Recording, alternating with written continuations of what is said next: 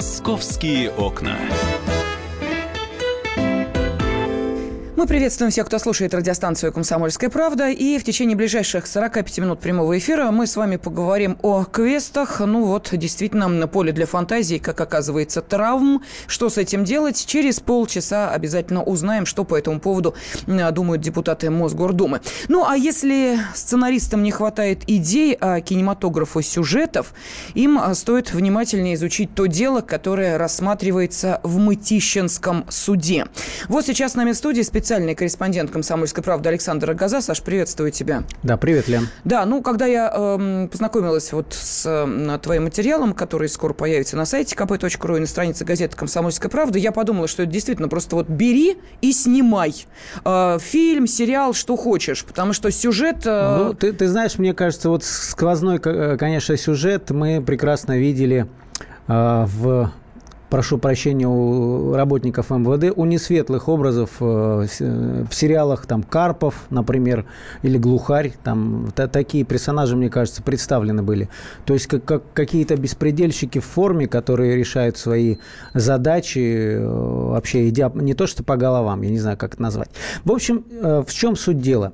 Летом 2014 года это случилось. В общем, жил-был в Мытищах э, оперуполномоченный, по-моему, он там старший лейтенант э, Дмитрий э, Прищенко. А, однажды он случайно познакомился в ОВД с женщиной, одинокая женщина, 31 год на тот момент, ей э, было а, обеспеченная, у нее э, прекрасный Volkswagen, э, Volkswagen Touareg, там в последней какой-то модификации, очень дорогой, а, собственная квартира, трехкомнатная с элитным ремонтом, в общем, она пришла в ОВД для того, чтобы попытаться разобраться. Э, вот ее этот туарек кто-то во дворе случайно царапнул, э, свидетелей нет, кто это сделал, непонятно, а все-таки хотелось бы разобраться, чтобы не оставлять это дело просто так. В общем, случайно она познакомилась в здании с вот этим Прищенко. Прищенко такой, ага, женщ... женщина вроде как одинокая, он потом приехал к ней даже домой, посмотрел обстановку, увидел, что очень, помимо крутого ремонта, очень много дорогих без безделушек, которые, э, как ты понимаешь, люди бедные, ну, не могут себе просто позволить. А он начал как бы общаться, под видом того, что кое-что уточняет, и выяснил, что женщина живет одна, с родственниками общается так себе, потому что она их только содержит и встречается время от времени. А, и, вероятно, возник сразу план, что хорошо бы ее раскулачить. Угу. Он, То да. есть, если бы он был, э, ну, скажем так, жигало, у него возник был другой план. Э, охмурить Но... ее, раскрутить. Э, понимаешь, ну, это другая история. Здесь все гораздо страшнее. Продолжай. Да, в, в общем, он привлек к этому своего товарища, не из полиции, товарищ работал на поливалке всего лишь, там за какие-то 20-25 тысяч рублей а, в месяц. Товарищ был э, с долгами, у него несколько кредитов, собственно, у полицейского была ипотека. И вот они решили, что хорошо бы эту женщину ограбить, так можно сказать, и вот, эти, вот этими деньгами покрывать свои долги. А около месяца, это уже установлено следствием, они вели слежку за ней, э, чтобы удостовериться, что действительно она одна, как она приезжает, а, в какое время бывает дома. И в один э, нехороший, получается, вечер э, на ее, на ее телефон поступает звонок с неопределяющегося номера а, представился человек гаишником, сказал, вот тут во дворе вашу машину, в вашу машину въехали, надо оформить все это, спуститесь, пожалуйста. Она спускается, и вот тут начинается вообще трэш. Да, но поскольку э, Саша пообщался с э, Екатериной, ну, давайте называть ее Екатерина Кичина, э, она сама просила изменить фамилию, поэтому, ну, для того, чтобы было понятнее, о ком идет речь, фамилия изменена. И вот что рассказывает о дальнейших событиях сама Екатерина. Меня похитили из города Мытищ. Сотрудник полиции Прищенко Дмитрий совместно с Соколовым Дмитрием. Мне нанесены были несколько ударов электрошокером в область шеи. Мне начали наносить градом удары кулаком в лицо. Мне выдвинули требование передать им 10 миллионов рублей. Они начали говорить, что они работают на очень больших людей, то, что меня заказали. Они говорили, что отвезут меня сейчас в Крым, и там, где меня кто-то должен разобрать на органы, там убьют, закопают и так далее. А в результате я все-таки отказалась передать, ну, передать им такую сумму а, и просто перестал с ними разговаривать. В результате мне выстрелили в лицо, пять произвели пять выстрелов. Я некоторые выстрелы отразил, можно сказать, своими руками, из-за чего пострадали мои сухожилия. А, Саша, давай объясним, но тут надо из чего сказать, стреляли. Что, да, да. из травматического пистолета стреляли, но, прости, с близкого расстояния в лицо. Да, она защищалась э, руками. Но вот, собственно, те люди, которые видят у нас на сайте видео, там довольно большое интервью ее, она снимается спиной, потому что она до сих пор ей стыдно э, показывать свое лицо. Я могу сказать, что Сильно самом- изуродовано, да? Да, сильно изуродовано. И, и лицо, и уши, и на руках вот следы, как она говорила, да, когда она защищалась от выстрелов, перебиты сухожилия. То есть э, э, это просто ужас. Ну, а дальше события развивались так, что они ее продержали несколько часов в лесу, она по-прежнему не, не давала свое согласие, надеялась, что кто-то ее, может быть, спасет или как-то ситуация разрулится. Потом они ночью, а, видя, что с нее льет кровь, для того, чтобы она не умерла, а на какой-то момент она нужна была им живой, потому что нужны документы были на квартиру, там, на машину, все это собрать. Они ее вернули ночью под покровом темноты, так сказать, домой, к ней прям. Туда же вызвали по интернету хирурга, а, просто частника. И э, вот Екатерина говорит, что э, она э, они ее, конечно, запугивали, ничего не говори, иначе вас обоих убьем. А, Она все-таки сказала хирургу, что помогите мне, меня похитили, меня хотят убить. И она рассказывает, что этот мужчина повел себе, ну, начал вести себя как дурачок. То есть, может быть, стратегия такая была. Он так встал, а что здесь происходит?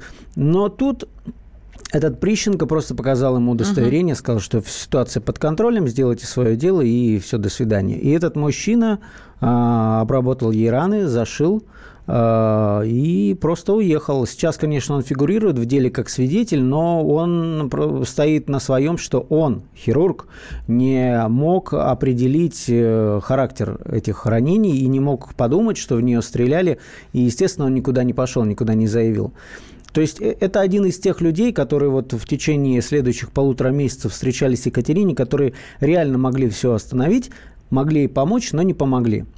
Дальше события развивались так. Она все-таки отдала ключи от э, машины, там, от квартиры, а, документы.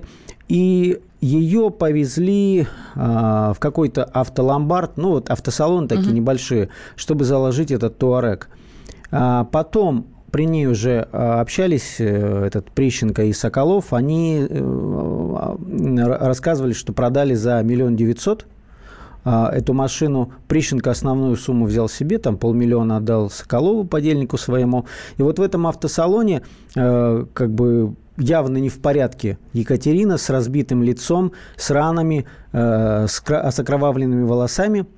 Она там подписала какой-то документ. На тот момент она в- даже не вчитывалась по понятным причинам, то есть вот ее заставляют. И говорит, нам был, та- также находилась девушка, которая явно видела, в каком она состоянии, но при этом все документы были оформлены совершенно законно. И вот э, с точки Эта девушка опять не позвонила в Никуда, полицию для того, чтобы да. заявить о том, что, скорее всего, э, с женщиной, которую привезли заключать эту сделку, не все в порядке. Да, тут, тут очевидно, что женщина может, не, может принимать решение, ну, как минимум, не по своей воле, да. Ничего этого не произошло. Не знаю, может быть, Прищенко опять перед этим козырял своим э, удостоверением. А дальше ее увезли от греха подальше в, во Владимирскую область, в Александров город, э, посадили на съемную квартиру, и там к ней представили еще одного человека, они э, привлекли в эту систему. Александр Доценко его зовут, тоже там не хватавший звезд с неба, что называется, молодой человек, всего 30 лет. Ему сейчас, тогда было, получается, 27. А, ну, а дальше ждал ее еще два месяца вот такого ада, потому что главная, конечно, цель была квартира, которая на тот момент на рынке стоила 12 миллионов рублей. Да, но как дальше разворачивались события, вот об этом мы поговорим через две минуты. И э, хотелось бы сразу задать вопрос вам, наши уважаемые радиослушатели. Вы уже поняли, что вот этот преступный замысел родился в голове, ну, теперь уже у бывшего полицейского, на тот момент у сотрудника полиции. И как вы считаете, должны ли нести наказание за э, своего сотрудника его начальники? Московские окна.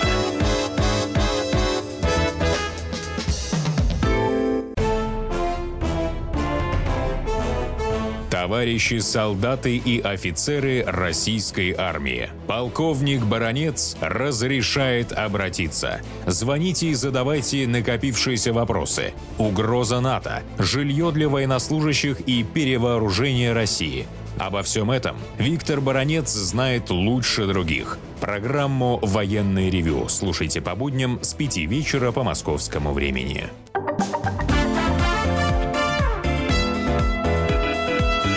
«Московские окна». На днях в Мытищинском суде начался процесс по делу о похищении предпринимательницы Екатерины Кичиной. Но мы изменили фамилию. На скамье подсудимых теперь уже бывший полицейский и двое его товарищей. Вот за э, тем, как э, шло расследование этой истории, ну вот сейчас об этом становится известно, э, внимательно следит специальный корреспондент «Комсомольской правды» Александр Рогоза. И для тех, кто не в курсе этой истории, вот Саша нам сейчас рассказывает обо всех обстоятельствах этого дела. Я хочу к вам обратиться. Ну, понятно, что сотрудник полиции уже бывший, бывший. Э, как вы считаете, должны ли его начальники э, нести ответственность э, за действия своего подчиненного? И э, те люди, которые видели, что что-то не в порядке, их будет э, ну, не один и не два в этой истории, которые никуда и никому не заявили о том, что женщиной происходит что-то не то, вот они кто? Просто равнодушные или они преступники? Вот как вы считаете? Пожалуйста, телефон прямого эфира 8 800 200 ровно 9702 или можете отправить комментарий комментарии на WhatsApp и Viber 8 967 200 ровно 9702. Так, продолжаем, Саша. Да, ну вот мы, мы рассказали о том, что э, машину ее продали за почти 2 миллиона, заставили подписать документы, и девушка, которая оформляла документы, видела, в каком состоянии женщина, но никуда не сообщила. Дальше Екатерину перевезли э, в город Александров Владимирской области. На съемной квартире ее по очереди за ней следили то Соколов, то вот новый их третий подельник Доценко – потому, ну, они э, пытались продать квартиру, выставили уже на торги ее, а, но нужен был живой владелец, потому что они не нашли риэлтора, который рискнул бы вот такую а, а, махинацию завернуть. Я уже сказал, что квартира по рыночной стоимости где-то была миллионов в 12, но Тут, как ни странно, женщине помог, наверное, вообще выйти из этой ситуации экономический кризис. Тогда как раз начались качели с курсом доллара, цены на недвижимость, э, и, во-первых, стали падать, и никто не стал совершать э, дорогих покупок. И максимум, что давали этим э, людям 6 миллионов, и то это, этот покупатель появился уже где-то через месяц, они просто не успели оформить. То есть все это время они держали ее в заперти, я вот у Екатерины спрашиваю, а что, вас никто не хватился, как же родственники? Они говорят, а она говорит, что Прищенко все предусмотрел, а под дулом пистолета ее заставляли звонить родственникам, э, давали на это время телефон ее, и она рассказывала родственникам, что все хорошо, потом, потом заеду.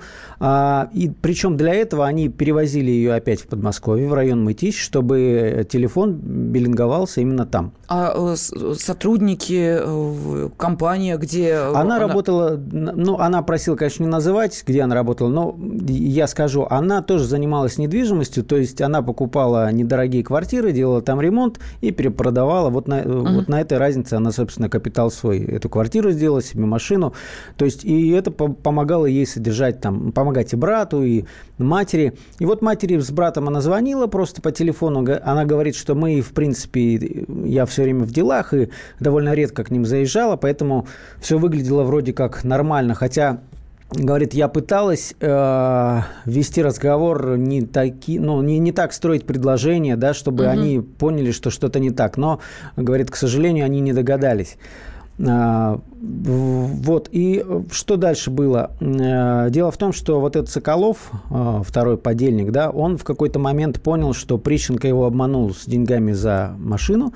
Прищенко назвал ему другую э, сумму, которую они якобы разделили. Оказалось, что Прищенко вообще там три, три четверти себе присвоил суммы, и начал эти деньги активно тратить. А на что они их тратили? Ну вот в случае с Прищенко, как мне рассказывали, а, он погасил часть своей ипотеки, сделал ремонт в квартире. Вернее, у него долг, долг был перед строителями, uh-huh. они уже сделали ремонт, он закрыл этот долг.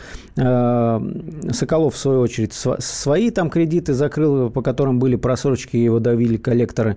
Вот, и Соколов узнал, что Прищенко скрыл от него серьезную сумму денег. И, Прости, пожалуйста, да. а у них э, семьи есть вот э, у этих ну, э, двух, ну, у, у, жены, у дети? У Прищенко нет. Соколов был женат, но mm. был, в настоящий момент в разводе на тот момент находился. И что поразительно, вот он э, следил за этой женщиной, иногда ее лупил там, и даже были, факты изнасилования. Mm. А потом э, отпрашивался, оставлял ее на своего подельника Доценко и уезжал гулять с дочкой в парке. То есть вот такой, понимаешь, диссонанс. Тут он какой-то отморозок подонок, да, а тут он едет к дочери, а, любящий отец на выходные забирает. А, в общем, Екатерина поняла, что у них, у Соколова с Прищенко некие трения возникли, и говорит, что она решила этим просто воспользоваться, потому что ну, других шансов не было. А, кроме того, надо сказать, что Прищенко все время угрожал ей и говорил о том, что даже если ты сбежишь, даже если ты на нас э, заявишь, то за нами стоят такие люди, что нас отмажут, а тебя просто грохнут. Поэтому делай все, что мы скажем. То есть они ее задавили. Вот многие, наверное, удивятся, а что же она там не убежала? Она жила на съемной квартире. Ну, во-первых, за ней следили, а во-вторых, ну, не знаю. Для меня очевидно, как можно подавить нескольким мужикам волю женщины одинокой. Я в этом не вижу ни, никаких вопросов. Она же не солдат, в конце концов. Ну, чтобы... давайте начнем с того, что, во-первых, ее э, действительно сначала морально уничтожили, э, физически доставили ей такие страдания, после которых, если она сейчас до сих пор, вот уже э, прошло сколько времени, не хочет показывать свое лицо, я представляю, в каком виде она была вот в то время. Плюс к этому еще и изнасилование постоянное, плюс к этому еще и то, что перспектива, но она же здравый человек, она же понимала, чем это может закончиться. Ну, то конечно, есть здесь по день это... это был последний, да. И, ну, ты знаешь, там подробностей, конечно, много. В какой-то момент от рана начала отекать, например, и э, эти чудаки, так скажем, э, вычислили просто в интернете, что снимает отеки, начали колоть ей сами какие-то там препараты, от которых все только ухудшалось. То есть она была фактически раненый человек, который не получал помощи. Они ее держали все это время в квартире, да, просто так. Ну и вот, и она сказала, что Соколов в какой-то момент, во-первых, он начал думать, что Прищенко и его может в случае чего удалить, так скажем, уничтожить как ненужного свидетеля, плюс деньги, которые он не доплатил, и плюс, как говорит, как ни странно, я была в ужасном состоянии визуальном, физическом, но Соколов начал оказывать какие-то знаки внимания. Причем там начал дарить цветы, приносить, да, пленницы, угу. то есть какой-то маньяк уже, вообще не знаю, как это назвать. И она решила на этом сыграть, она начала вот когда на, наедине с Соколовым увеличивать эту трещину между а, ним и Прищенко, рассказывать ему какие-то гадости про Прищенко, говорит, он сначала ее бил. Но ему не, не нравилось, что она им пытается манипулировать, там по голове ее обычно бил. А потом, ну, как бы, видимо, эта идея у него возникла, она ему рекомендовала, давай уедем просто и будем жить вместе, то есть вот эту якобы любовную линию какую-то начала развивать. И говорит, в какой-то момент Соколов разбудил ее ночью, э, сказал, быстро собираем вещи, мы уезжаем. Она подумала, что... Ну, она же не знала, какие у него планы. Она подумала, что все, меня везут куда-то раз уж ночью, значит, в лес сейчас вывезут и все. Но в машине Соколов ей сказал, что мы с тобой уезжаем в Астрахань, будем жить там, а, ты выйдешь за меня замуж, родишь мне детей, и только после этого я смогу тебя выпускать из дома, вот, угу. чтобы ты гуляла, я смогу тебе доверять. А, ну, она всячески поддерживала эту линию, э, говорит, и я выбрала такую стратегию, что как бы я согласна, я смирилась. И через несколько дней они оказались в Геленджике почему-то там, он решил заехать на море. Там, она убедила Отдохнуть, его... наверное, да. Но она его убедила очень. сказать, что если, да, свадьба будет, давай я все-таки приведу себя в порядок, мне нужен, ну, нужен врач. А, убедила его, что все мои вещи у тебя, никуда я не денусь, пусти меня просто в больницу и э, уговорила его дать ей iPhone, iPhone был без симки, он из него вы, вытащил симку, но э, он не знал, что с iPhone и вообще с новых гаджетов можно звонить в экстренные службы даже без симки. И она этим воспользовалась, позвонила в 112, при этом, говорит, не сразу ей поверили, думали, что это какой-то розыгрыш, но потом приехали все-таки полицейские и сначала взяли Соколова, который дал там кучу признательных показаний на Прищенко, ну а там через несколько дней был задержан и Прищенко, и третий их участник. И вот два с половиной года длилось это следствие. А, Причем а, для того, чтобы оно было объективно, дело сразу забрали в главк областной, не, не стали доверять Мытищинскому следственному комитету, чтобы Потому что у Прищенко, к слову сказать, папа, бывший э, высокопоставленный полицейский милиционер на тот момент. И, э, то есть, они забрали в центр, и расследованием занимались э, следователи главного аппарата. И, конечно, со стороны адвокатов Прищенко там совсем другая история, что она сама мошенница, она оговорила их. А, сама себя избила. Что, угу. что, что у нее было э, там предсвадебные какие-то отношения с Соколовым, и что все было хорошо, но вот она решила их очернить, а заодно и друга Соколова Прищенко. Но это довольно странно, потому что женщина с таким капиталом, я не могу причем прагматичная женщина. Я не могу себе представить, чтобы она могла э, желать своего союза с водителем поливальной машины.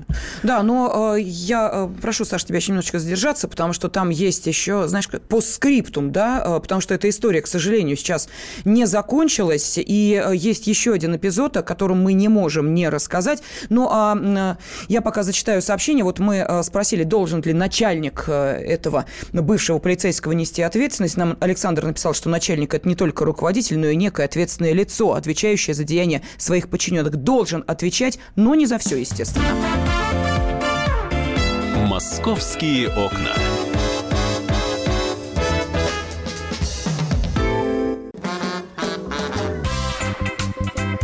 И в России. Мысли нет и денег нет. И за рубежом. Money Да хоть на Луне. Как же ты не дурачина, братец, если у тебя много сантиков, а ты в тюрьму попал. Деньги правят везде. О них говорили, говорят и будут говорить. По будням с 13 часов 5 минут по московскому времени в программе «Личные деньги» на радио «Комсомольская правда».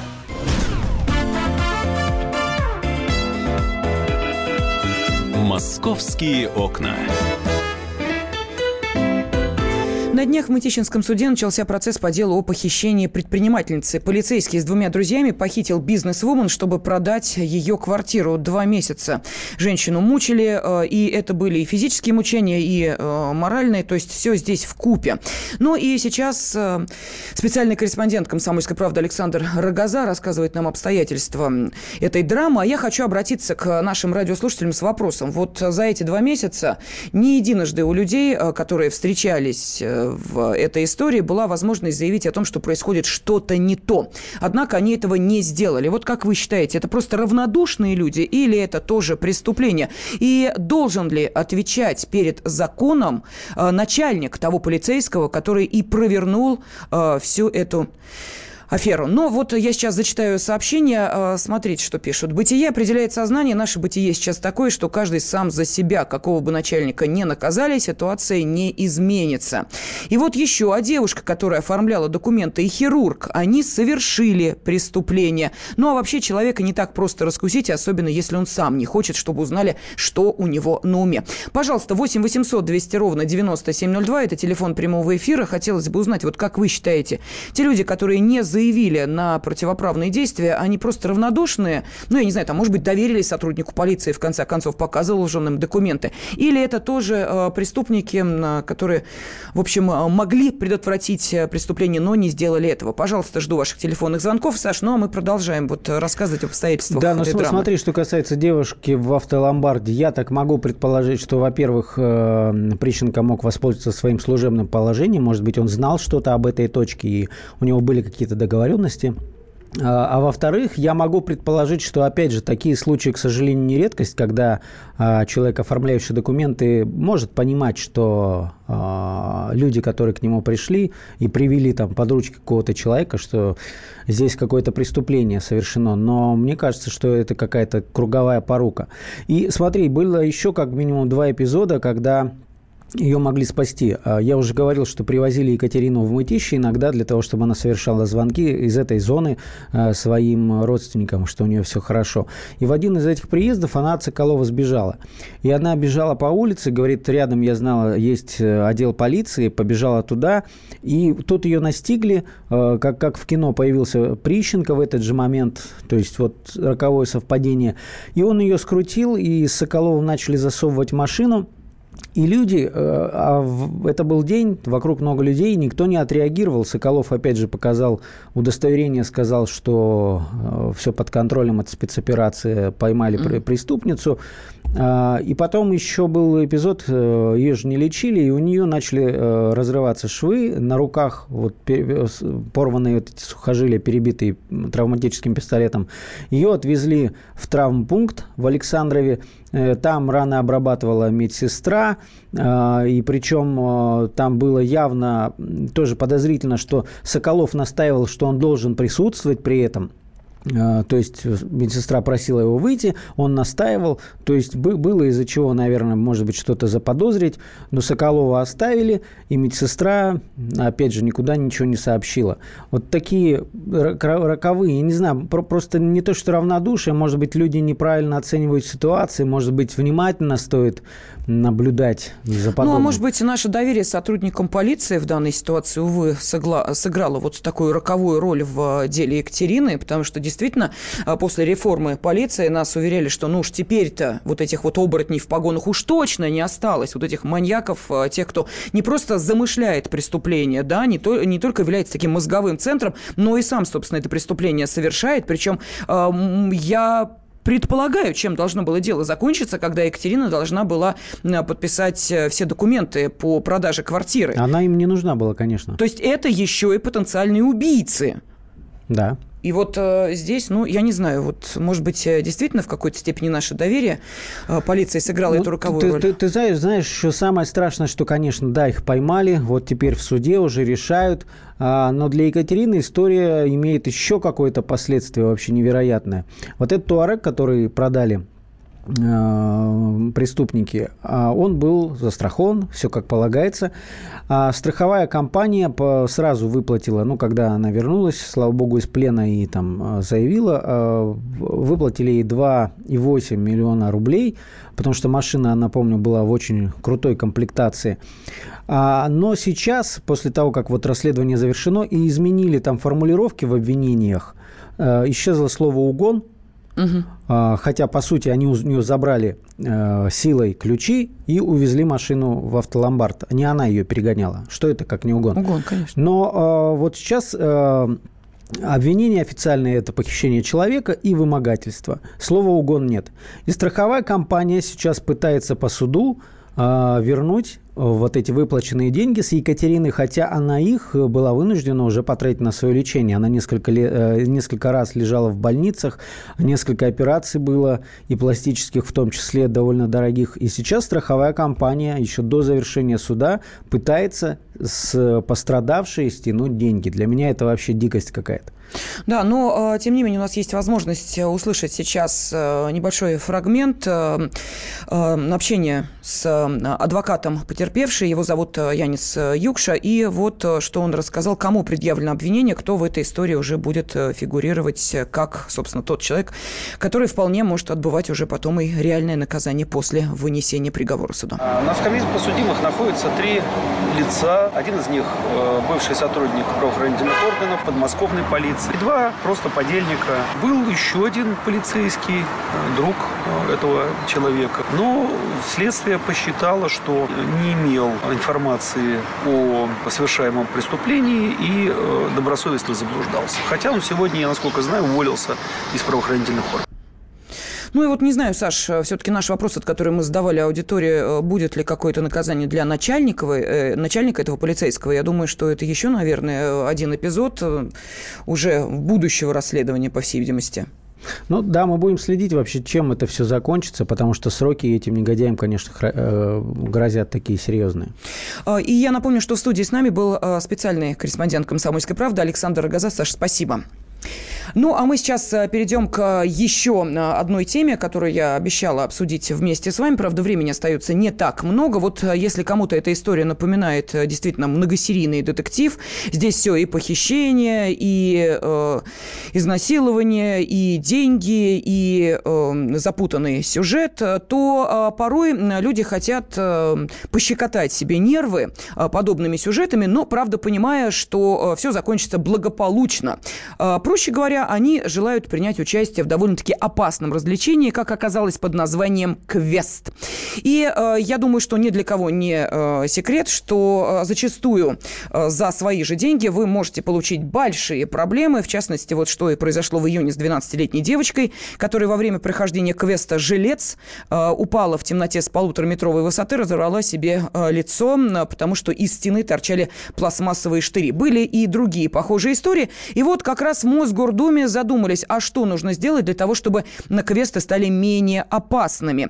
А, вот э, что сказал член комиссии по безопасности, депутат Мосгордумы Антон Пареев. У нас такой задачи ужесточать. Наша задача просто собрать всех заинтересованных людей, организаций и сделать таким образом, чтобы просто эти квесты были экстремальны именно. Речь идет об экстремальных квестах, были максимально безопасны. Мы планируем в самом начале сентября провести большой круглый стол, пригласить представителей правоохранительных органов, Роспотребнадзора, у многих служб московских, которые, в принципе, могут и должны отвечать за безопасность помещений прохождения этих квестов. Мы хотим попросить настойчиво организаторов, чтобы они у себя заимели наставников, людей, которые все-таки будут следить за детьми, которые проходят квесты в Москве, чтобы они приходили сюда не алкогольном опьянении, не приносили алкоголь с собой. Может быть, даже имеет смысл вести какое-то анкетирование на предмет хронических заболеваний детей, чтобы у нас больше не падали э, дети с врожденными порогами с канатов в полной темноте на канатной, на канатной трассе. Хорошо, случай как бы хорошо закончился, но вообще это неправильно. Мог закончиться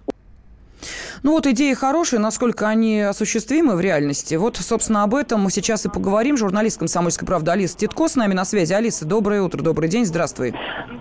Да, здравствуйте всем. А, да, хочу, знаете, что отметить. Вот в этой всей истории, когда я вчера общалась с представителем Мосгордумы, а, единственное, что это никак не будет законодательно прописано. То есть пока сейчас обговаривается только общение с самими организаторами, чтобы объяснить им, что там, вот здесь подложите там, мягкие маты, чтобы дети, когда там падают с высоты не на бетон, а действительно, чтобы это было как-то более безопасно. А, уберите действительно какие-то штыри и то, что может э, э, ну, придавать, там, не знаю, более какого-то эффекта такого вот там страх вызвать, еще что-то, э, но оно может травмировать детей, какие-то, не знаю, там элементы этих игр, вот это тоже нужно обезопасить. Действительно контролировать, чтобы э, дети приходили соответствующего потому что вот эта история с 12-летней девочкой, там нарушили э, на этот квест жилец, э, могли приходить только дети плюс 14. То есть и мама сказала, что девочка, что ей 14, а не 12 лет.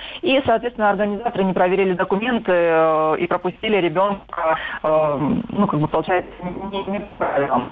Поэтому здесь, конечно, нужно ужесточать, но мне кажется, нужно не только в устной форме разговаривать с организаторами, объяснять им, но и э, это обязательно, чтобы действительно можно было, эм, если нарушает организатор, то есть штрафовать и как-то Ну, Алис, вот, кстати. Э, сами организаторы, они же говорят, нет, а у нас вот все в порядке. Мы за этим следим, мы за тем следим. А вот те, кто этого не делает, ну, это какие-то, знаете ли, на недобросовестные устроители подобных квестов. То есть они себя, в общем, э, по большому счету ответственность снимают. Аж про медицинское обследование говорят, что это вообще практически неосуществимо, потому что, э, что, приглашать из извините меня, начиная от э, узкого специалиста и заканчивая там терапевтом, что ли, на это обследование. А как ты выявишь порог сердца, например.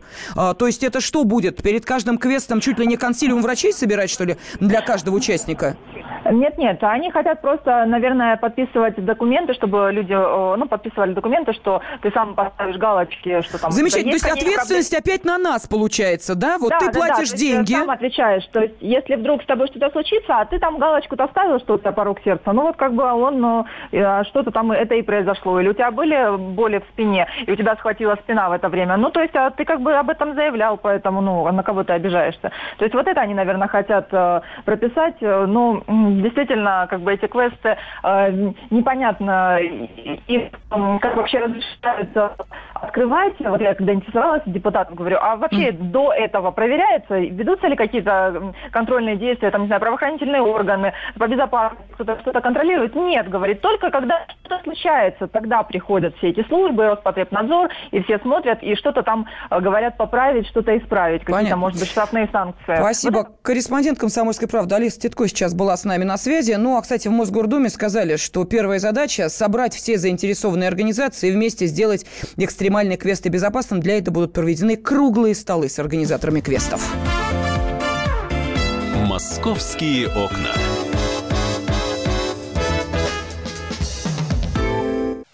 Товарищ адвокат! Адвокат! Спокойно, спокойно. Народного адвоката Леонида Альшанского хватит на всех. Юридические консультации в прямом эфире. Слушайте и звоните по субботам с 16 часов по московскому времени.